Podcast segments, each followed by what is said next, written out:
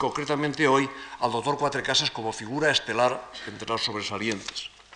Y ahora unas palabras también en jalones sobre el doctor Cuatro Casas concretamente.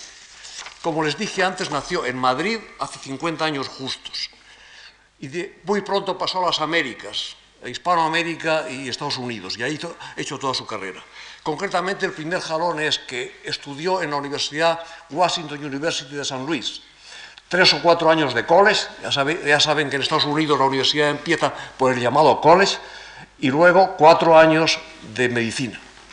Y quiero citar una cosa de él, el doctor Cuatrecasas, cuando recibió el doctorado honoris causa por, la Universidad Autónoma de Barcelona hace tres o cuatro años, tres años, dijo, I was raised as a medical student in the Washington University Medical School, with, among others, Carl Corey, Oliver Lowry, David Kipnis, with the idea and views that science belong and live in a laboratory, in experiments, rather than in textbooks or The Heads of Wise Men.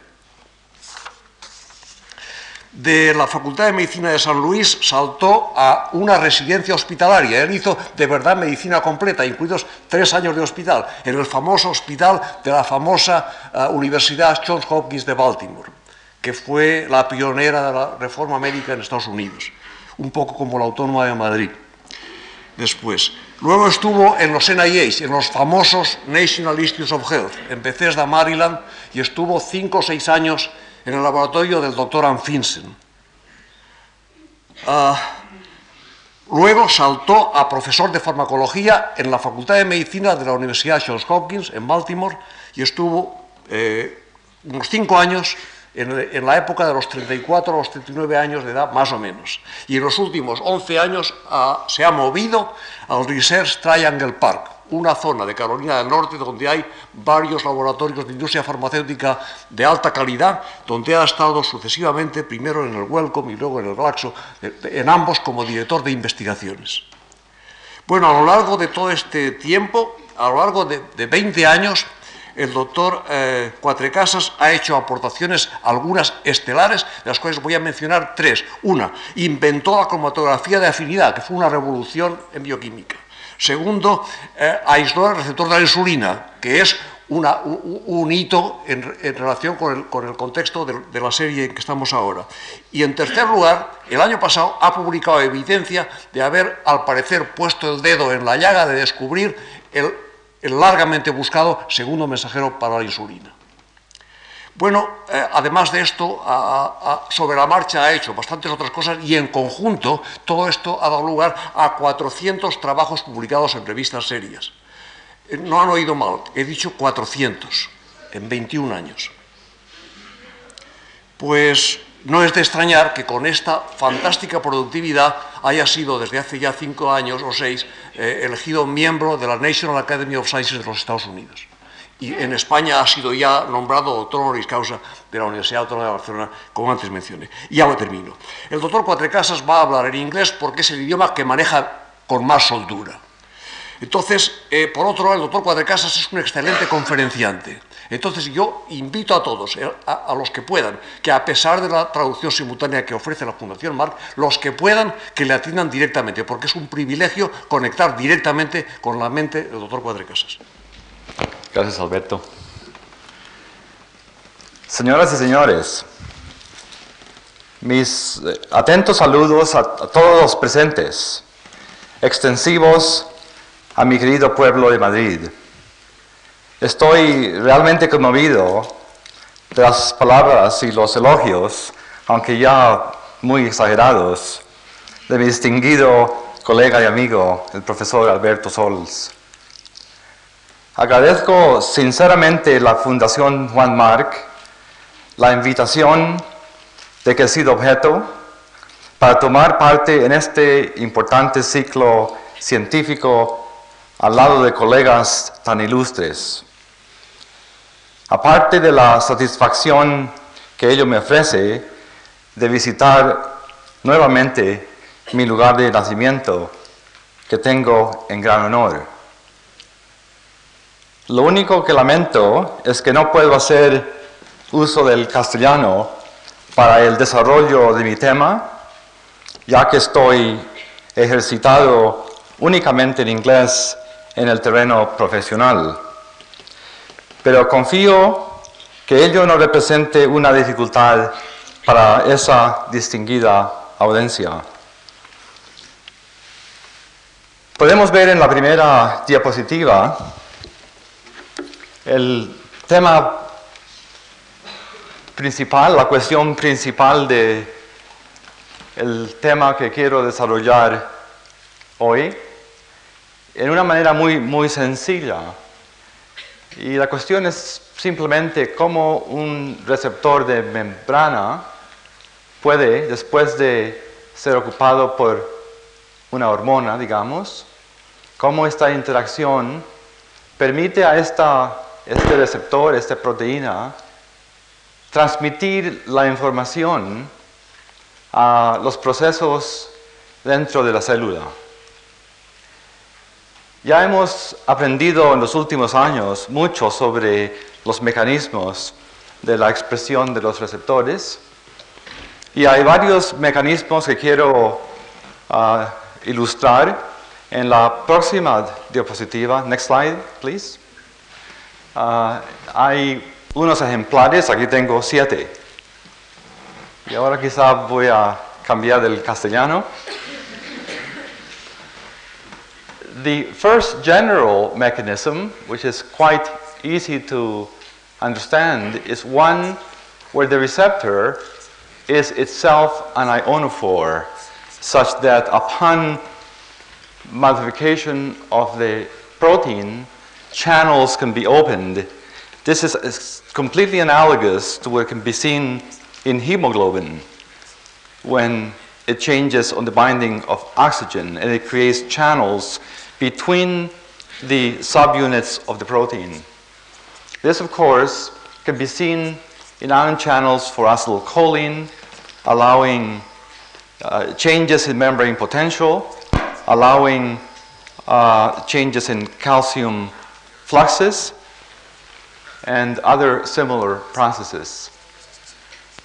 Another one that you have heard about recently, a few uh, weeks ago, from Professor Berridge, is where the receptor, upon modification with the hormone, acts on a phosphodiesterase an enzyme that cleaves the lipid phosphatidyl inositol bisphosphate to produce two mediators simultaneously, diacylglycerol and inositol tris phosphate.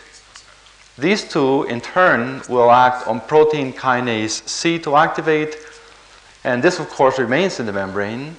Into the cell is released IP3, which leads to calcium mobilization. And I will have more to say about this toward the end of my lecture, which I hope will be a supplement to what Professor Berridge has described. Another very important uh, example of a general mechanism, and I will again talk about this in more detail in a few minutes, is a mechanism whereby the receptor is separated from the target protein or enzyme by an intermediate protein. Generally, we call these N or G proteins, which are made or composed principally of three subunits. There is, as you will see, a whole family of these N proteins which provide specificity between the receptor and in this case, adenylate cyclase, but this could be other enzymes. Another general mechanism is one of simple aggregation of monomeric receptor proteins. This appears to occur, for example, with insulin, with epidermal growth factor, uh, with IgE receptors in mast cells that release histamine. And this can be demonstrated by using ligands that are dimeric. So that, for example, even an antagonist that is a ligand which can bind here but does not activate can be converted into an agonist by attaching the two molecules so there is simultaneous binding and microaggregation or dimerization. This has been done very elegantly with antibodies against receptors. So that if the proper type of antibody against, say, the insulin receptor is used, it is possible to have insulin like effects only with the antibody. An extremely important experiment because it demonstrates that the insulin molecule is really not necessary for transmitting the effects of the hormone. It's the receptor that has the essential information. Another type of uh, mechanism, maybe I'll go to this one next, this is quite important, is one in which the receptor itself has enzymatic activity. In this case, and the one known now as being most important, is tyrosine kinase activity. And here, after binding to the hormone, such as insulin or IGF, insulin like growth factor 1, or epidermal growth factor, or EGF, which I will use subsequently as an abbreviation. When EGF or insulin will bind, the receptor will phosphorylate itself on a tyrosine residue. This tar- uh, phosphorylation in fact activates this active site and allows easier phosphorylation of other substrates. This is a process of considerable importance for a number of other uh, receptors and for uh, oncogene uh, products. I will say more about this a little later. Another example, which has not really, in my opinion, been well documented, is one related to this, but one in which after phosphorylation by a kinase the receptor, there is proteolysis cleavage, and then delivery of this peptide, which apparently contains information, to other parts of the cell, specifically the nucleus, for changing DNA or RNA synthesis.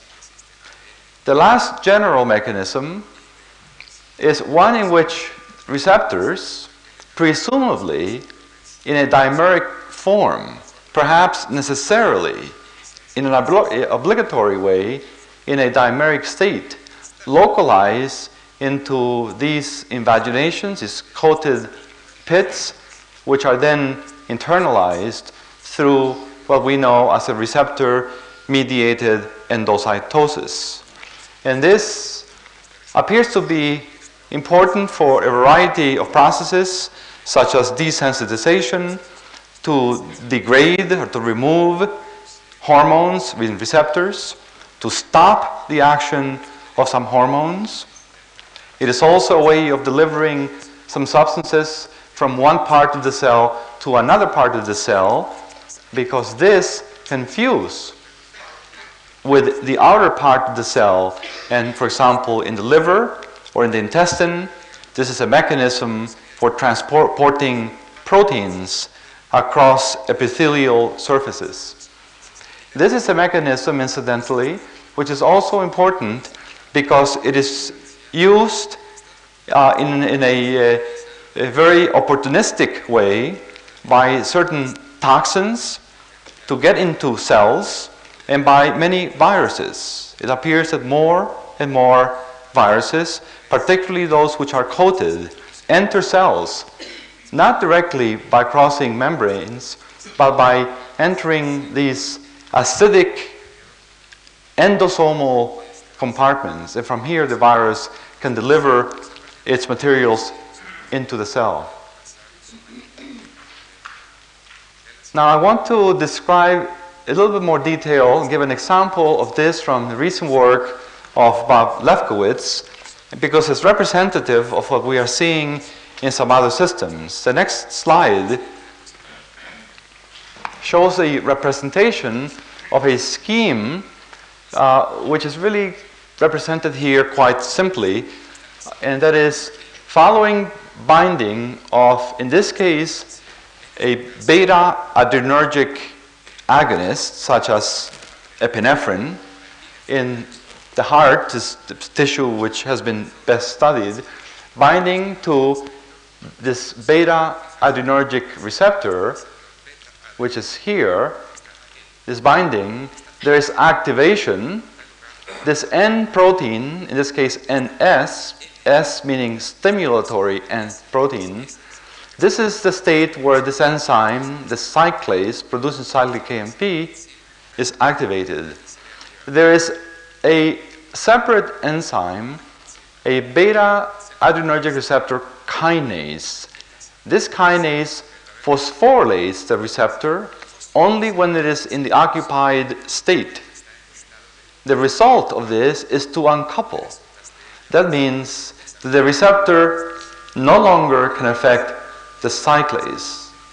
This appears to result in desensitization or a state of refractory response, what in pharmacology is frequently termed tachyphylaxis.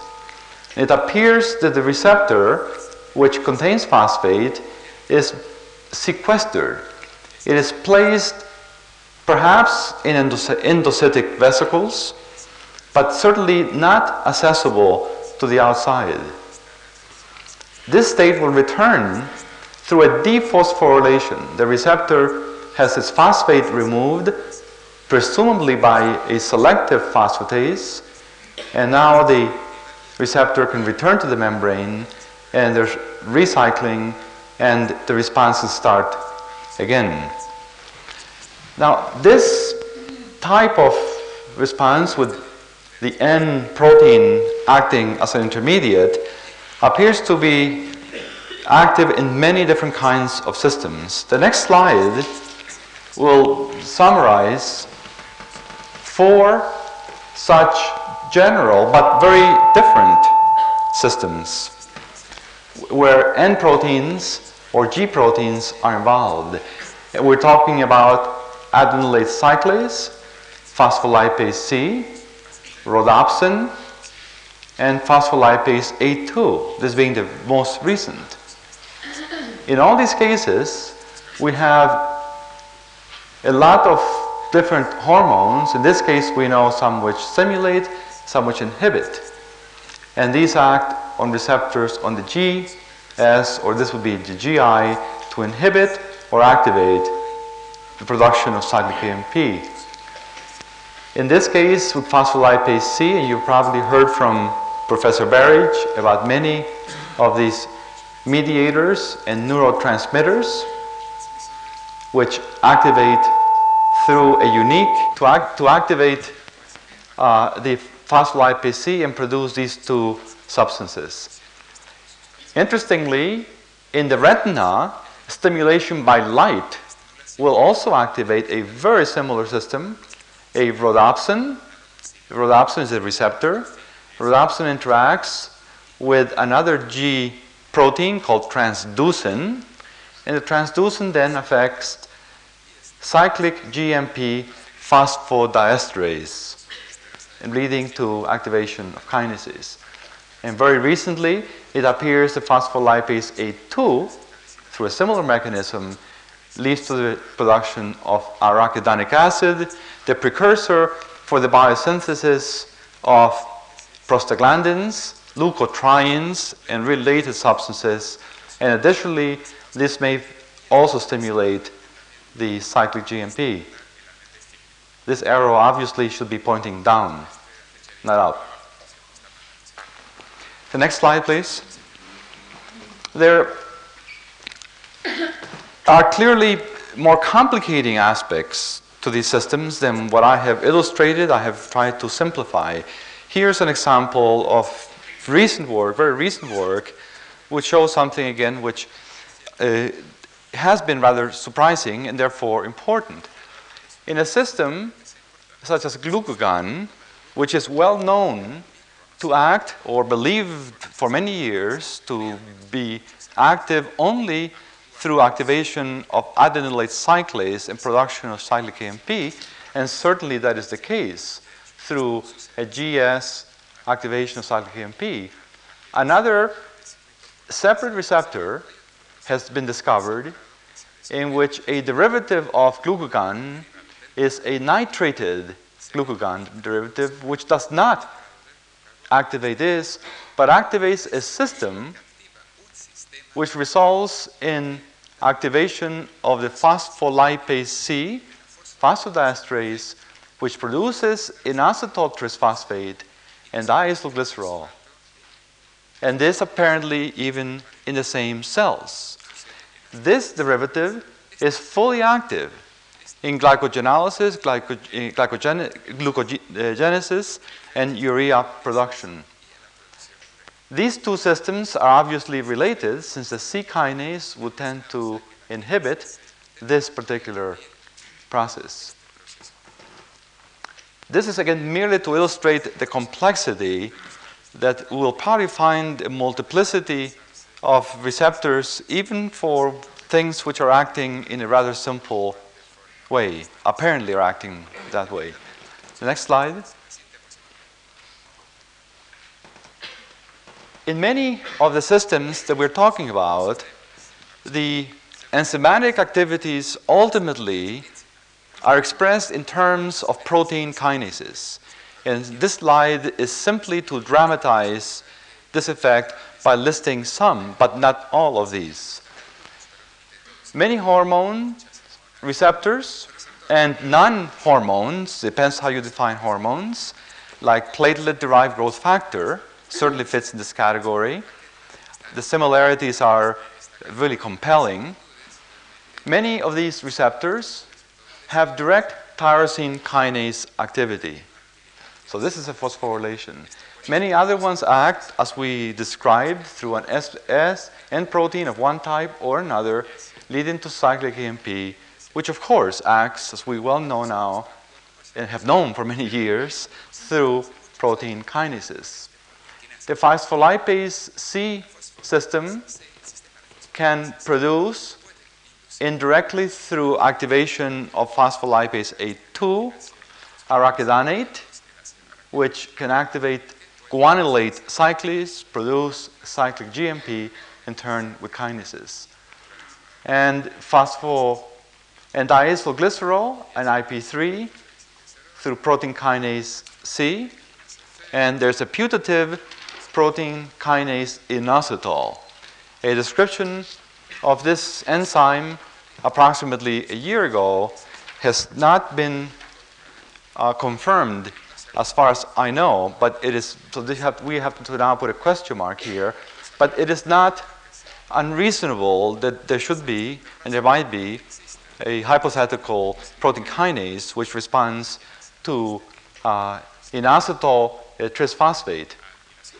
And of course, calcium, an extremely important modulator of cal, calmodulin dependent protein kinases. Next slide, please.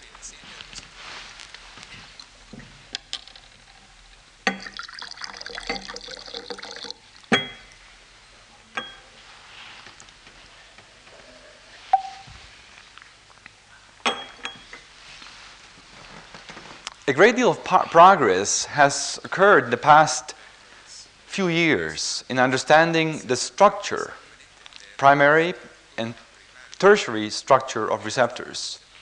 This has been largely the result of advancements in biotechnology and in, in recombinant DNA technology.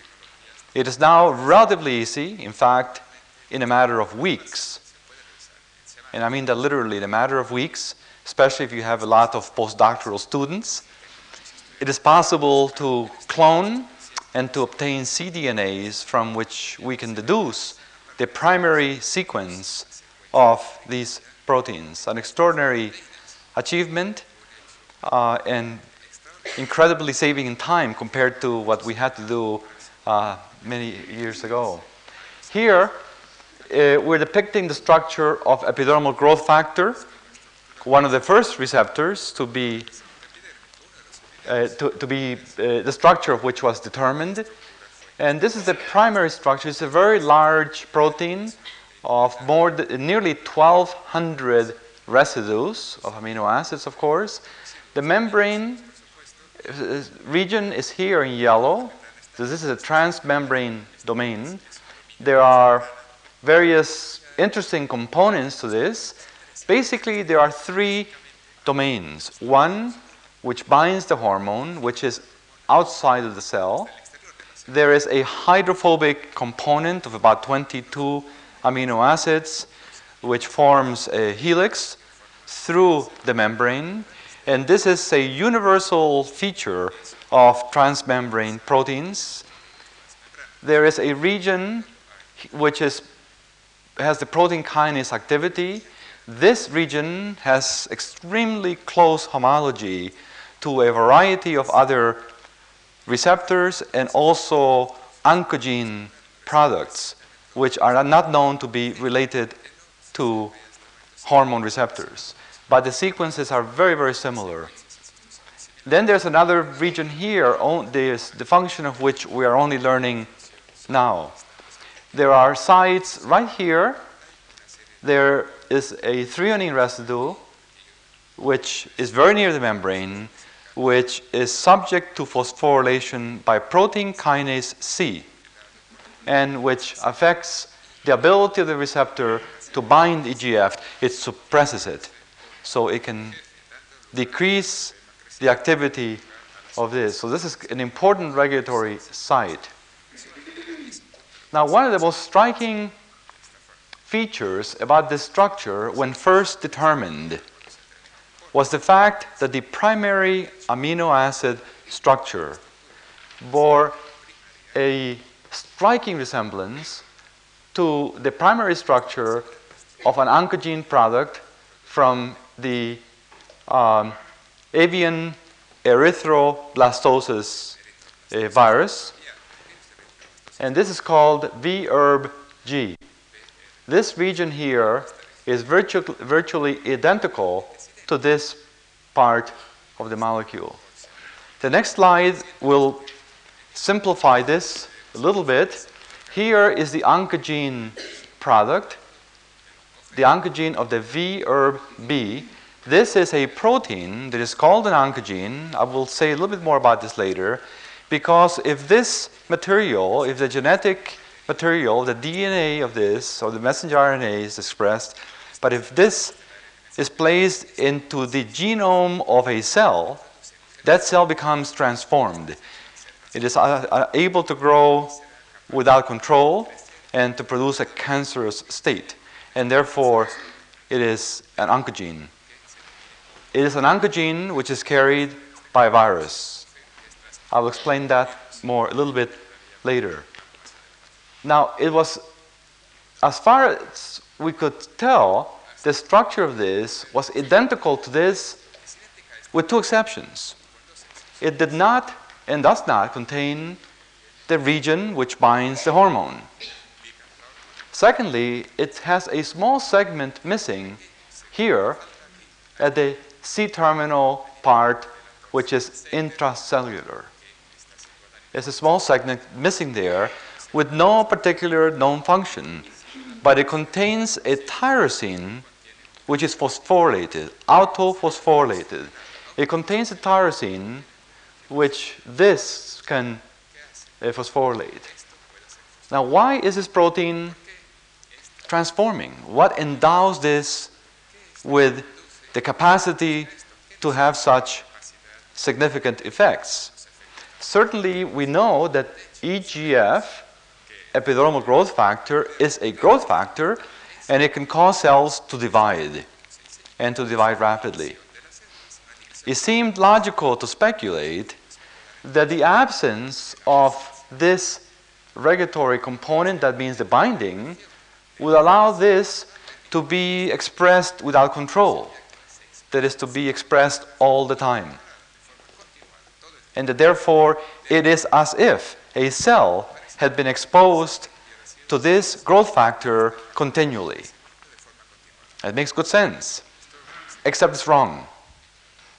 We know now from experiments, and again it illustrates what we can do with new technologies and, of course, of thinking of good applications of those technologies. Oftentimes we find that we're just sequencing proteins and finding things, the functions of which we know nothing about.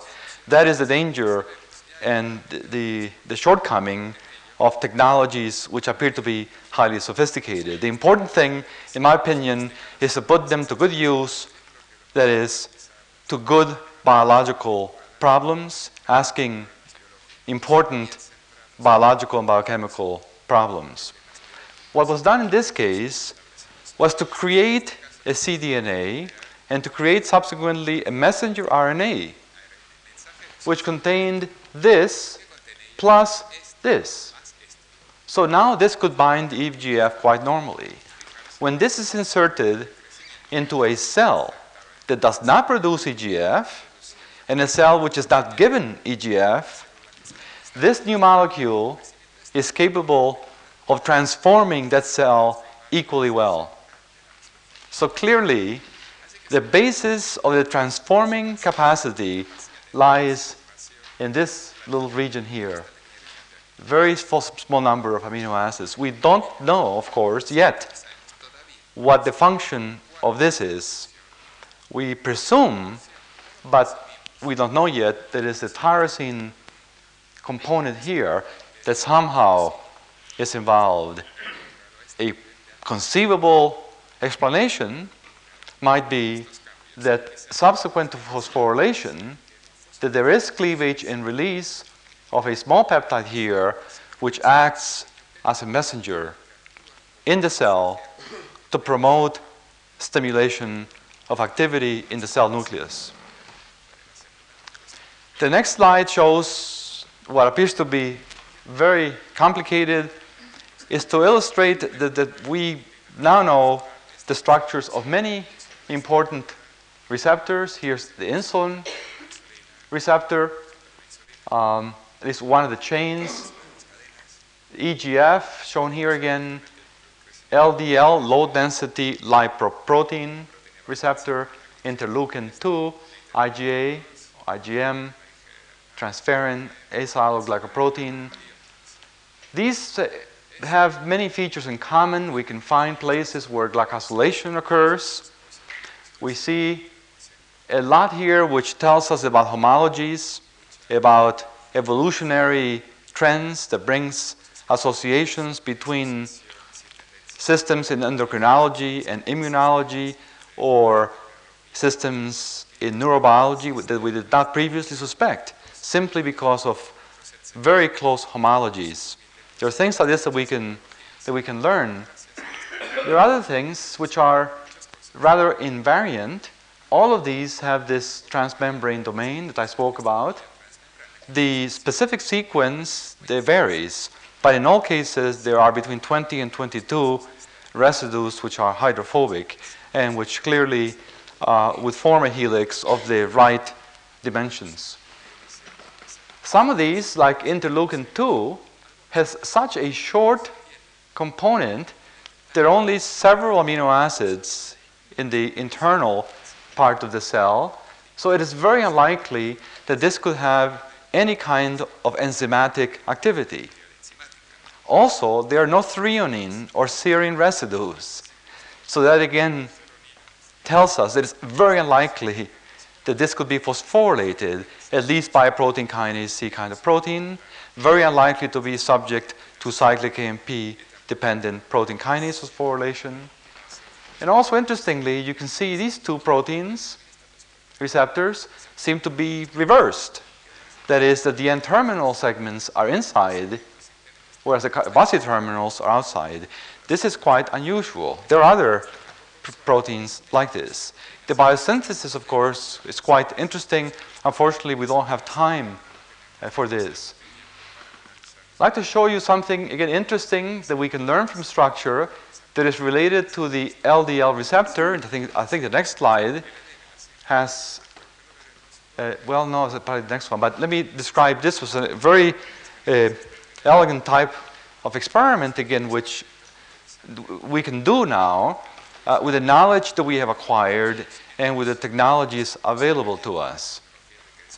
In this case, we have here the schematic of the EGF receptor, and here the schematic of the insulin receptor with two separate chains linked here through disulfides. This is basically a mirror image. One is a heterodimer, as you can see. Now, a question that has been raised is whether this part of the receptor, the external, this part, this part, or the inner part, is what would confer the specificity of the biological response. Ullrich from Genentech has very recently done experiments in which he constructed a, a messenger RNA which was then introduced into cells. That messenger RNA was made to produce a protein which contained this part of the insulin receptor and this part of the EGF receptor.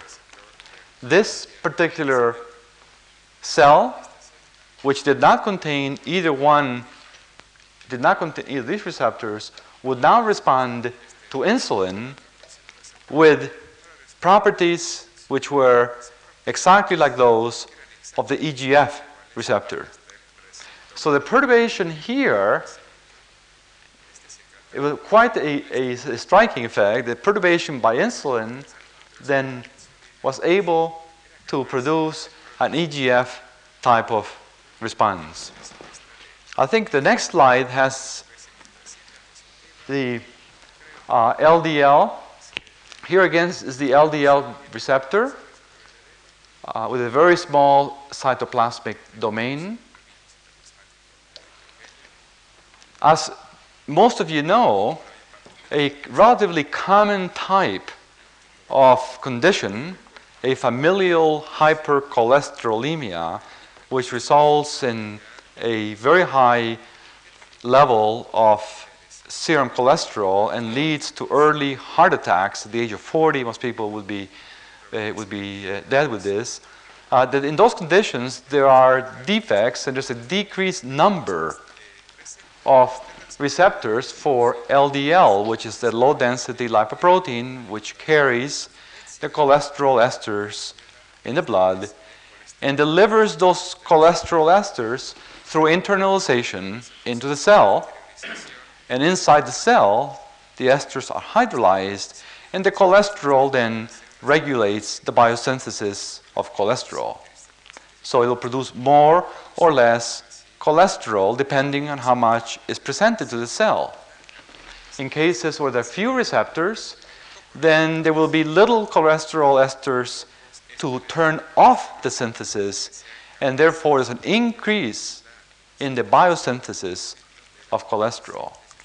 In a very rare condition, which is characterized by even a much greater elevation of serum cholesterol, the defect appears to be quite different, and it was recently elucidated by Lehrman and colleagues.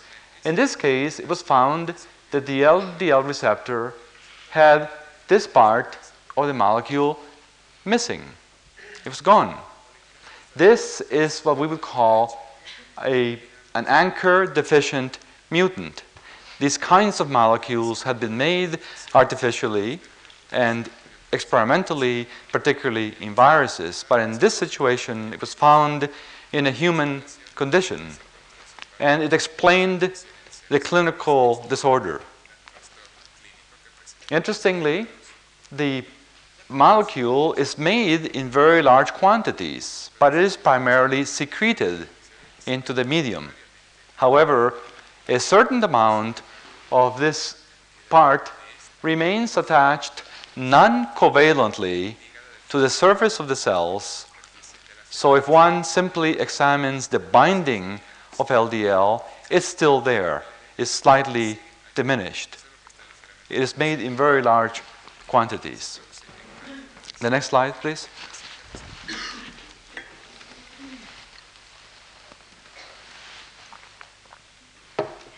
So far, I have talked about membrane proteins that traverse the membrane only once.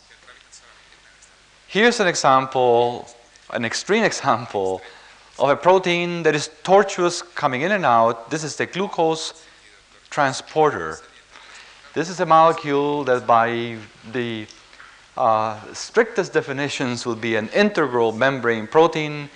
It goes back and forth 12 times. It has 12 segments. The next slide. There are other examples. The most important one for our discussion deals with receptors for hormones which act on the N or G proteins that we spoke about earlier.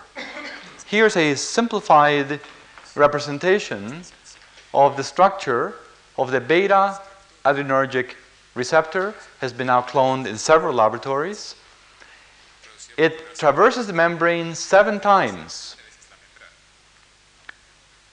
It has these loops and a short C terminus. The N terminus is here. This feature of seven times through the membrane is duplicated exactly in a few other so far known uh, receptors. One of those is the uh, cholinergic, the M1, the muscarinic acetylcholine receptor. Another one, and I think the next slide will show, is rhodopsin. And here's again the beta adrenergic receptor. So this and rhodopsin, and there's another one that I uh, can't remember now. I think there are four proteins that act on the uh, G proteins, which have this very similar structure.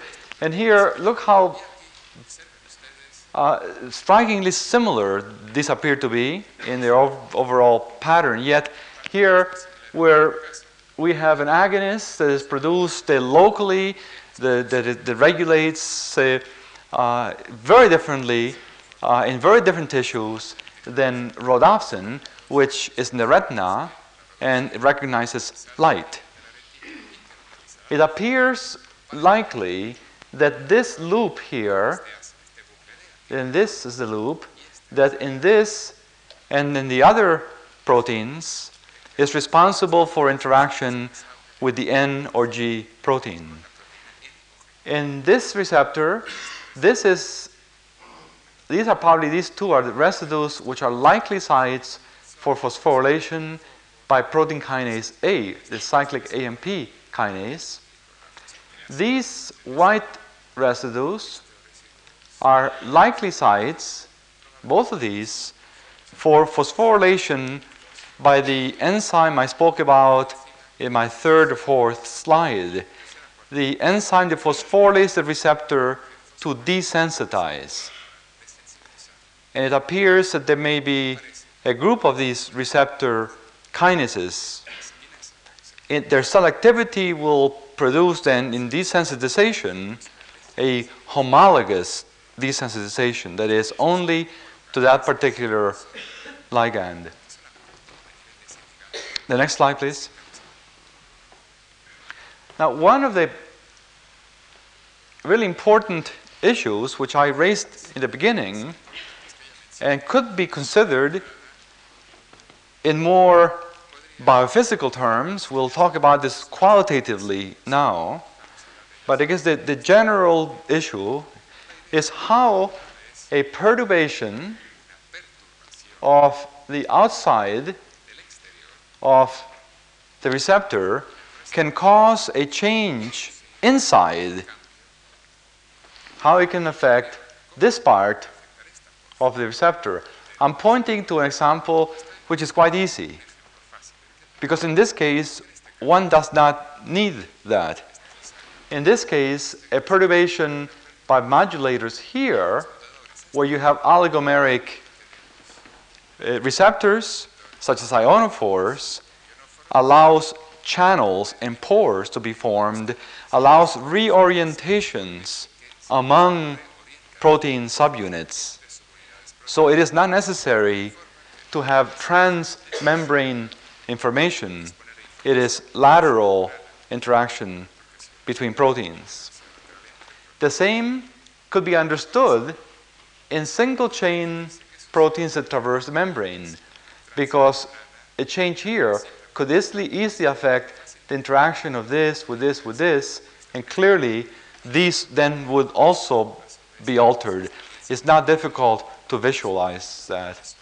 Likewise, with multi-subunit or dimeric proteins, not where you have very different kinds, like five different kinds of subunits in the acetylcholine receptor, which is the case, but here, a much simpler structure, still by aggregation, um, and in this case, it is possible to see how a change here, an interaction of these two, could drag an effect between these two. Much more difficult is a case in which a single polypeptide traverses the membrane. And this has been debated among some of the receptorologists for the last year or so very heatedly.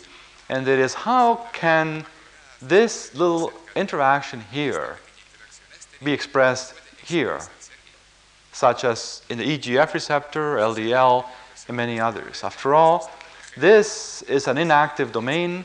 We have a lipid bilayer which is impervious, which is, is, is relatively inactive. And how can this occur? There are two potential mechanisms, at least that I can think of, in the next slide, which are illustrated diagrammatically, in which these receptors, after interacting with a ligand, could either undergo aggregation of the type I spoke earlier, and this way passively bring together and I permit interactions to occur here. Alternatively, there could be what we might call a push pull hypothesis for this, so that somehow this alteration in the structure here may force the protein into the membrane or out, most likely in from what we know. And this would, of course, be thermodynamically uh, not very favorable, but it certainly is possible. You see, it would have a few hydrophilic residues, at least, which may be partly buried into the membrane, and likewise, some more hydrophobic residues here. This has been, I think, dismissed a little too lightly because of this uh, thermodynamically unattractive um, possibility. However, we know experimentally that this does indeed occur with certain proteins which are present in membrane. In bacterial rhodopsins, this is the case. There are cytochrome proteins which we know uh, actually become more buried into the membrane and it does not need very much. Now, we don't know yet that this occurs for any of the receptors I've spoken about, but I think we have to keep this still as a possibility. It may well be that both mechanisms are operative because it is very likely that this one works. We have direct experimental evidence, yet the systems I described are artificial. I described dimerization by adding antibodies that will cross-link that might be producing an effect, but perhaps is artifactual. The same thing with multimeric hormones or multimeric ligands, you see, that could bring these together. It is not likely. It is, prob- it is likely a reflection of something which can occur normally biologically, but I think we must be careful. In any case, this is an important question, an important issue, which I am certain will be resolved in the next few years, in part because we can manipulate the structures of these proteins. We can facilitate this. We can perhaps even create conditions where this might occur, That is, it would maybe easier for this to be present without even occupation of ligands. The next slide, please. Now, it is important, I think, for us to, to realize there's a significance of many of these processes clearly, and this must be obvious, but clearly goes beyond understanding how hormones works. It goes beyond process of endocrinology. The receptors, whether they are in one system or another, and whether we're looking at one ligand or another, have certain fundamental mechanisms which are similar, and they will teach us things about processes of cell biology in many kinds of diverse systems. This can be illustrated, I think, particularly well in the case of a cell which is transformed, a tumor cell, which say may be transformed with an oncogene, a cell which now mm, is known to produce growth factors, which normally it may not produce. Those growth factors can act back on the same cell, stimulate, and it will do that, of course, through receptors. TGF alpha is one of the most important now. This is uh, transforming growth factor alpha, TGF beta, platelet derived growth factor, EGF, and IGF 1. These factors also can stimulate the production, or this can be made directly, of motility factors. And this to show you again the complexity of a tumor cell.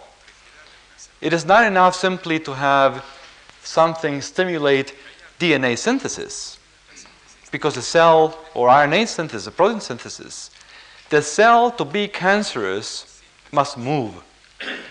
So it needs something to stimulate it to move and to move in the right direction. And moving in the right direction comes through chemotactic factors. In addition, there are endothelial growth factors which are produced often by the cells themselves because a tumor cannot grow unless it has blood delivering oxygen, nutrients, and removing waste materials.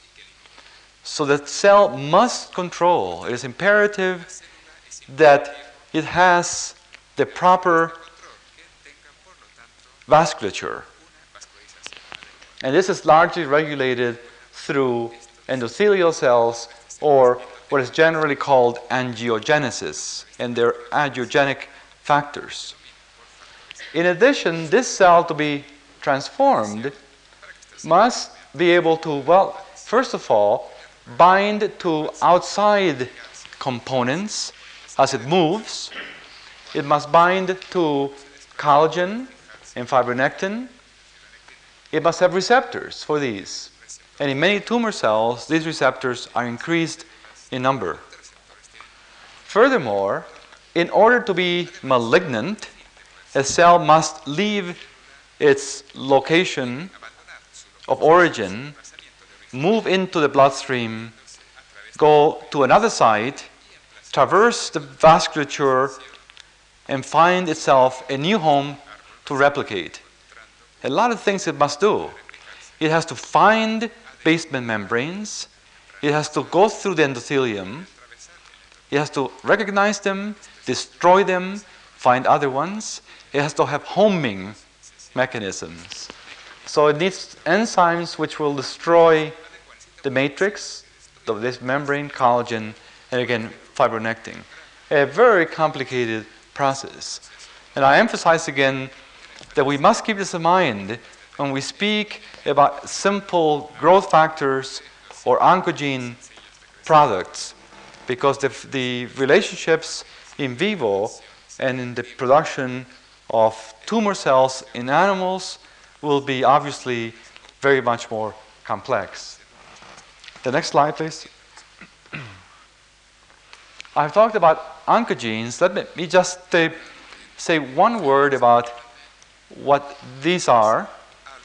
Uh, simply, an oncogene is a cellular gene that expresses a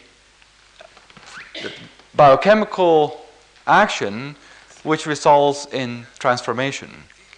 The ones that we understand best are the oncogenes which are related to transforming viruses and to retroviruses.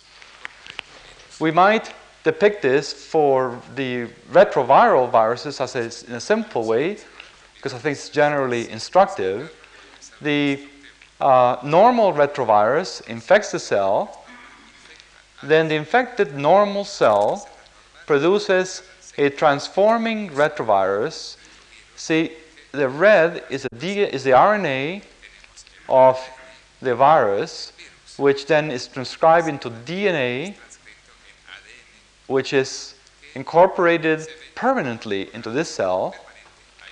Then, if this may be a, a critical region of the cell DNA, which then is carried onto the retrovirus, this critical region, the, the little white and the green, is what will endow this virus the ability to transform, unlike this one.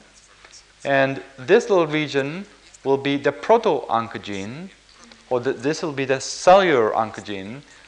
This little region then, when it infects a normal cell, can be incorporated in a position which is not normal, in a part of the genome which is not properly regulated, and this can lead then to the production of factors, and I use the plural deliberately, of factors.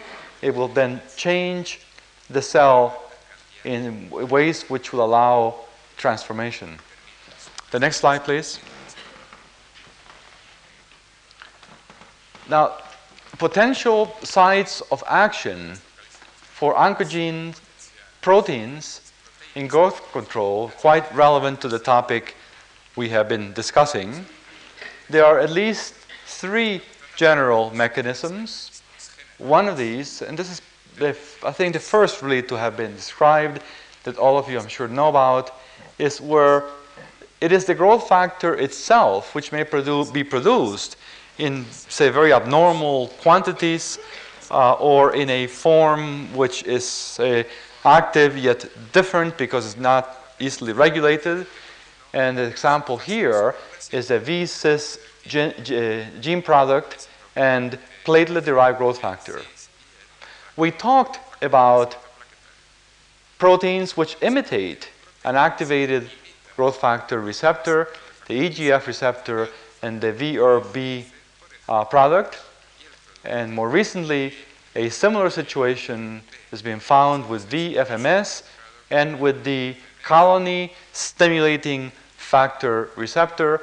And even more recently, in fact, only within the last couple months, we have seen a relationship uh, between the VERB-A and the thyroid hormone receptor, a striking similarity. Thyroid hormone receptor, which has also some similarities to estrogen receptors uh, in target cells. And lastly, and there are many examples here, uh, and these have been known for, here for really for quite some time, are products which act intracellularly, probably to affect uh, directly uh, nuclear events and here the SRC and RAS, MYC, MYB, proteins, I think are pretty well known to most of you. Now, the next slide, I would like them to touch on a topic I spoke about earlier, and I think uh, continue, say a few more words about uh, the lecture that Professor Berridge presented, uh, and to remind you this relatively new scheme for the hydrolysis of phosphatidyl inositol bisphosphate, having a phosphate in the fourth and fifth position. Uh, phospholipase C, or the phosphodiesterase, more literally, hydrolyzes this bond, producing these two substances.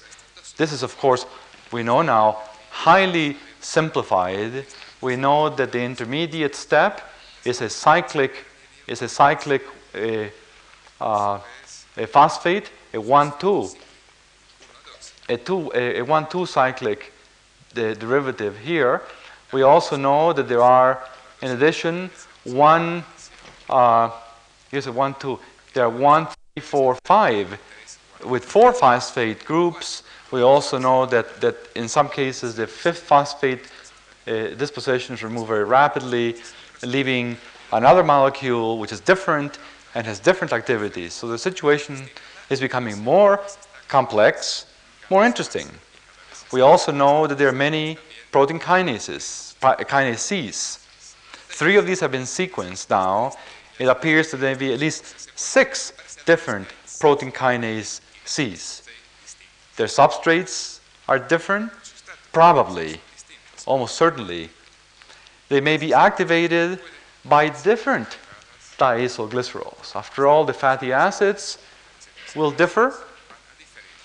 Um, and this will become, be, become, I think, more important in a few minutes, that we may be achieving specificity of the kinase depending on the, uh, the lipid backbone and the fatty acid composition of the glycerol uh, moiety. The next slide just quickly summarizes the inositol uh, phospholipid turnover cycle that I'm sure Dr. Berridge spoke about. I don't want to spend too much time. Again, it, to, to, suggest that, to, that the original description of these two gene products affecting the kinases which synthesize PIP2, that these are probably not correct. These have not been easily uh, demonstrated now. So I think we need to keep this open, although these certainly are very important sites for regulation, since of all the phosphatidyl inositol uh, phospholipid, only a small amount is this PIP2, which is hormonally uh, sensitive. There are some other interesting features about this which um, we really don't have much time for, but I would like to point out that there are other ways of producing the diacylglycerol moiety without producing inositol trisphosphate. And this may be desirable or important in situations when it is not desirable to have changes in calcium. The next slide summarizes a scheme of experiments. Um, well, can we uh, have one more slide? of experiments uh, conducted uh, in my laboratory by Jeff Besterman and published fairly recently in PNAS. And this looks complicated, but in addition to the phospholipase C that we've been talking about, which produces uh, diacylglycerol and IP3, which acts on protein kinase 3, there appears to be a phosphatidylcholine specific phospholipase C. And this enzyme releases diacylglycerol from PC as well as phosphorylcholine, which is, of course, rapidly hydrolyzed. This enzyme is activated readily by protein kinase C. It is activated readily by phorbol esters directly, presumably by this action, this may also be a mechanism by which this enzyme could remain active for prolonged times while the calcium changes are transient. Because the inositol trisphosphate could be rapidly hydrolyzed. Calcium comes, remains normal, but PKC is activated, activates this, produces more diacylglycerol, which perhaps can then again stimulate protein kinase C. Some of these agonists which act on this enzyme, like serum, appears to act on this. And more recently, there are some, a few examples, like bradykinin and the, a component of serum, which appears to act directly on this without acting on this. That is, it may be possible that we may have this as a unique receptor mediated new type of phospholipase C. Another complication in this whole scheme, which we must bear in mind and shows how far we have to go to really understand what is happening, if we can go back the previous slide. We, we clearly understand, I'm sure that Professor Berridge has shown you that on stimulating cells, IP3 rises very quickly, within seconds, and remains elevated for some minutes. And that the time course corresponds quite well to changes in cellular calcium and changes in protein kinase C, and the correlations seem to be reasonably good. However, remember that all these experiments that we have done, and I have done some of those in platelets, that all those are done in a mixture of cells. The question, the real question, is what happens in a single cell. And here's an important, in my opinion, a very important experiment published very recently in Nature, looking a single liver cells, measuring the changes in calcium concentration by adding an alpha agonist at this point. This is minutes. And here's what we see in terms of calcium is that there are spikes. The calcium, the calcium level goes up within five or six seconds, but it remains elevated only for about seven seconds. Then it comes back to basal, even though the hormone is still there. And then there's spontaneous reactivation back up again and down. Depending on the concentration of the agonist, the spikes can occur every 10 seconds or every 10 minutes. But clearly, our biochemical schemes cannot yet explain this at all since we have believed, it may be wrong, that during this time the IP3 is continually elevated, the calcium is, is being affected really quite differently. Can we go to the th uh, next slide, the next slide? The last topic I would like to cover relates to yet another kind of phospholipase C which is very recently emerging as perhaps being quite important in, in my opinion, several fields. And there have been some interesting um, developments here. I'd like to introduce this topic by saying a few words about how proteins are anchored to cell membranes. We described those proteins, such as rhodopsin and acetylcholine receptor, that, that traverse the membrane and have two or more transmembrane domains. We describe those which go through ones that have this hydrophobic component. There are, there is, so far, to my knowledge, only one such protein has been described, cytochrome B5, in which there's a hydrophobic part of the protein which is partly immersed in the membrane but does not traverse. Yet this holds the protein strongly. There are other uh, proteins and enzymes which are which have fatty acids attached at their ends, and these fatty acids can be quite long, particularly myristic acid. Then there are some proteins that contain, in fact, um, the fatty acids and diacylglycerol um, contain triglycerides, and then these are found primarily in bacteria. I think only in bacteria so far. And the kind I would like to talk about a few minutes, so on is a relatively new um, development, and that is where a protein is anchored through phosphatidyl inositol glycan. And here, the inositol moiety is attached to a glucosamine and then to other, as you'll see in a minute, other a, a, a complex but short carbohydrate chain to the C terminus, which is unusual, of the protein. And this was originally found by, next slide please, with certain proteins, I'll show you a list in a minute, certain proteins, here would be, this is the model, uh, which with detergents, since you solubilize the membrane, these then are uh, solubilized and it's found that they contain uh, hydrophobic fatty acids at the C terminus. Later, when purified, in fact, they contain inositol.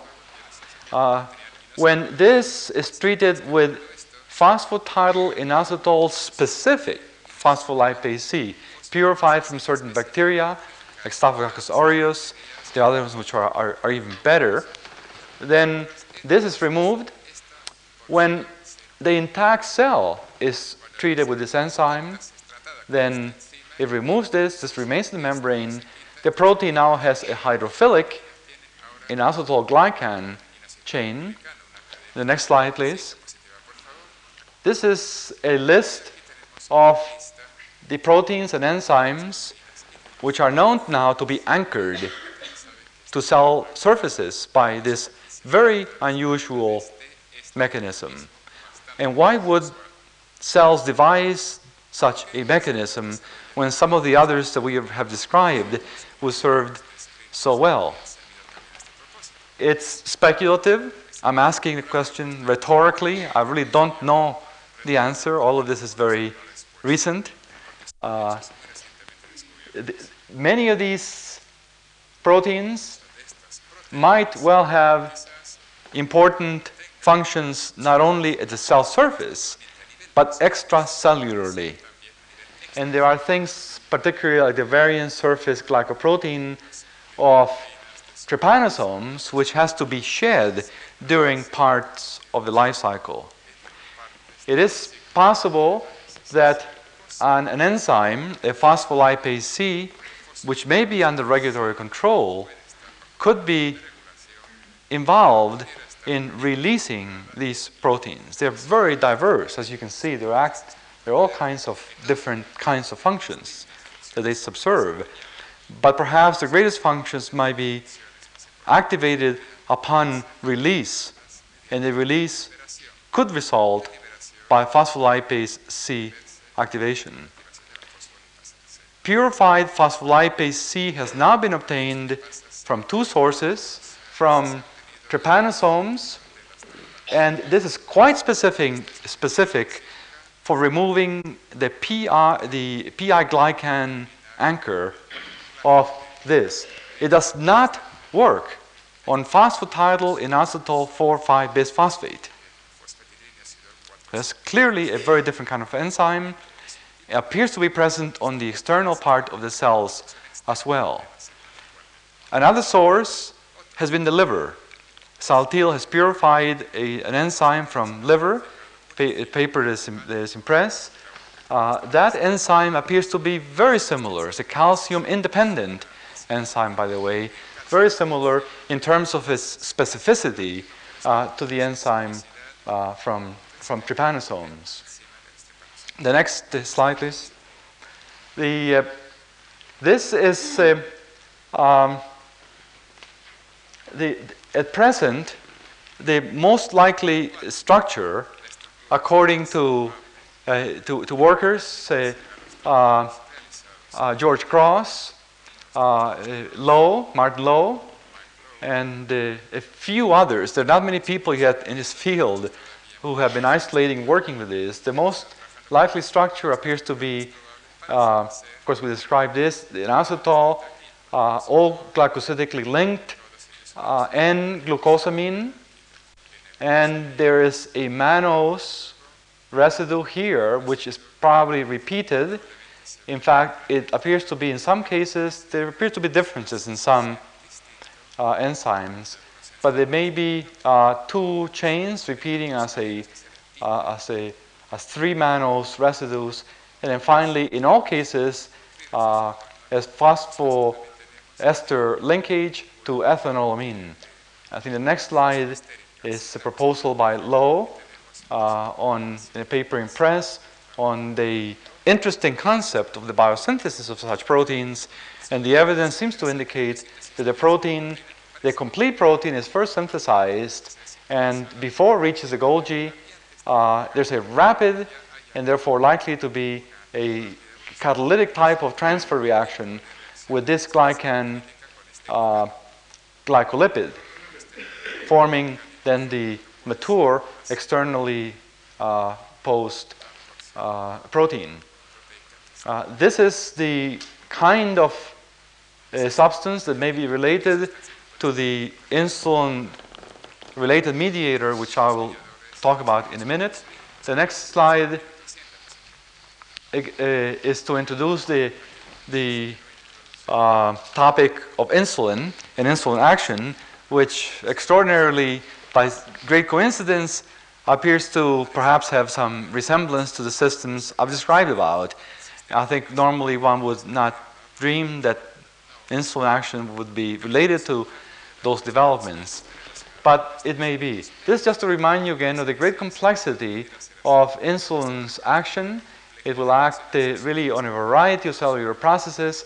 Unfortunately, we're running out of time, but I think most of you know that, that, it's, that there are many different sites within the the cell in the next slide.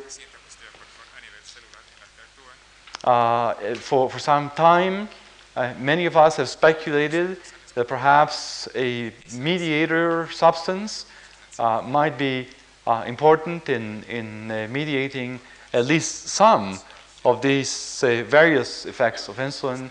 There's a bunch of enzymes, protein synthesis, DNA synthesis, uh, cyclase, glucose transport, uh, etc.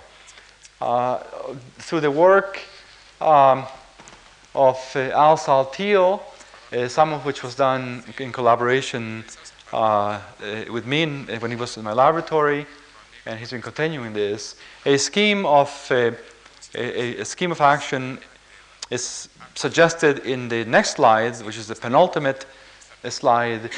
Obviously, we don't have time for all the evidence, uh, but uh, most of this, or much of it, well, all of it which is necessary for this is published now. Um, but uh, treating cells or membranes with insulin or with phospholipase C specific for PI produces a substance which can mimic in vitro the effects of insulin on certain enzymes. And there are at least four such enzymes now they have been shown to be activated.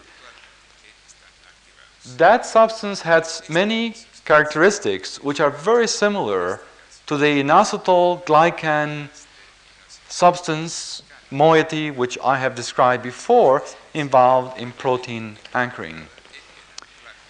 The suggestion uh, is that the receptor, perhaps through an N or G protein would seem quite reasonable, might activate a novel phospholipase C, which then hydrolyzes. This obviously the, the structure here is incorrect. It was drawn, but basically it hydrolyzes the phosphoester bond to produce this that we might call the mediator.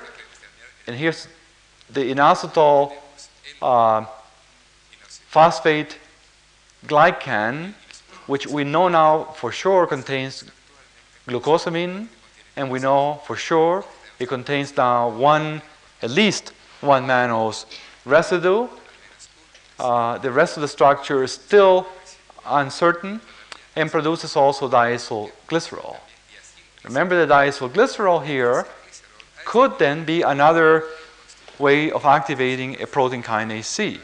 It is important that the fatty acids here, in this case, the case of insulin, and in the case of the proteins anchored through such mechanisms, the fatty acids are unsaturated, highly rich in myristic acid. In the case, the case of trypanosome, they're 100% myristate. So very unusual. Now there's a problem here, surely you can see, and that is on the previous work, the orientation of this molecule is external.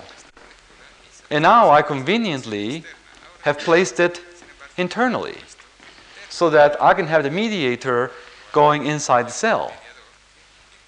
There was no evidence for that. It was simply to try to rationalize in analogy with other kinds of mediators like IP3 or cyclic AMP. No evidence at all. In fact, in my view, we really should be thinking more of this being oriented externally.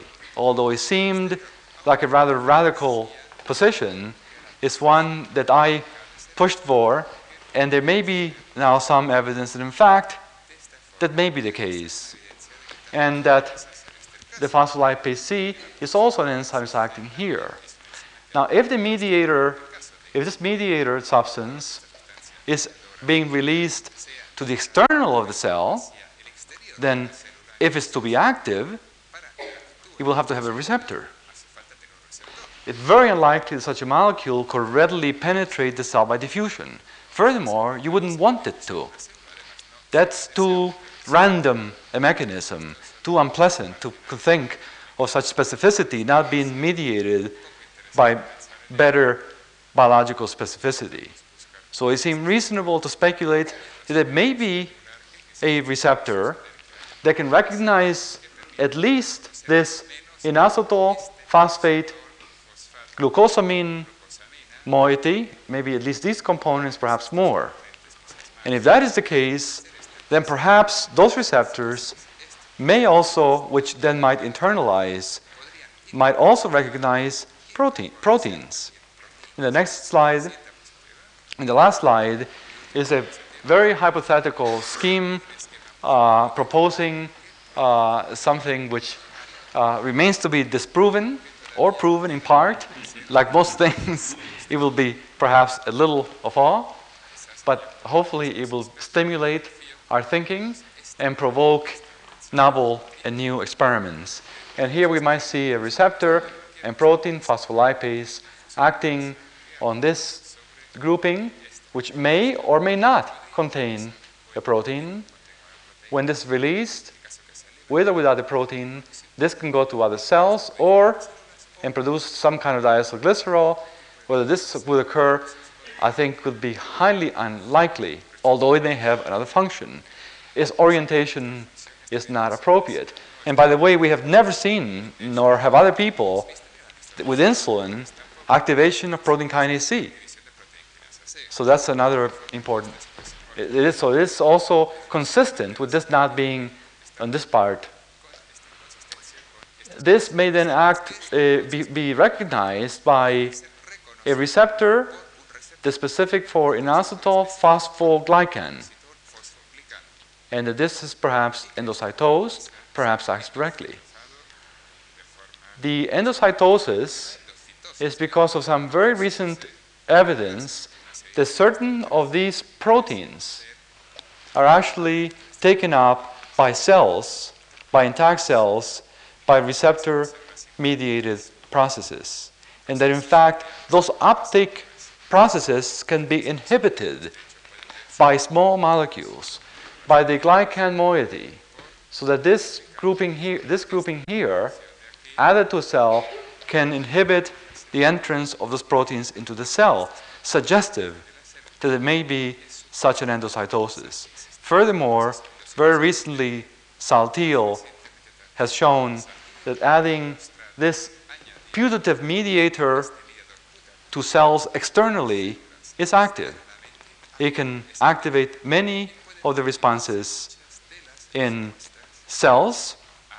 And furthermore, that response can be inhibited by relatively high concentrations of the, of, uh, uh, the inositol uh, phosphate without the, uh, without the uh, glucosamine moiety.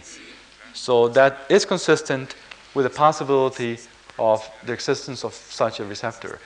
But clearly, if such a thing exists, and if any of this is true, certainly we'll find out about it And I don't think it will take too long once these ideas are exposed and people are stimulated to do experiments because it really is not that difficult to address these issues now experimentally. And I think I better stop now and I thank you very much.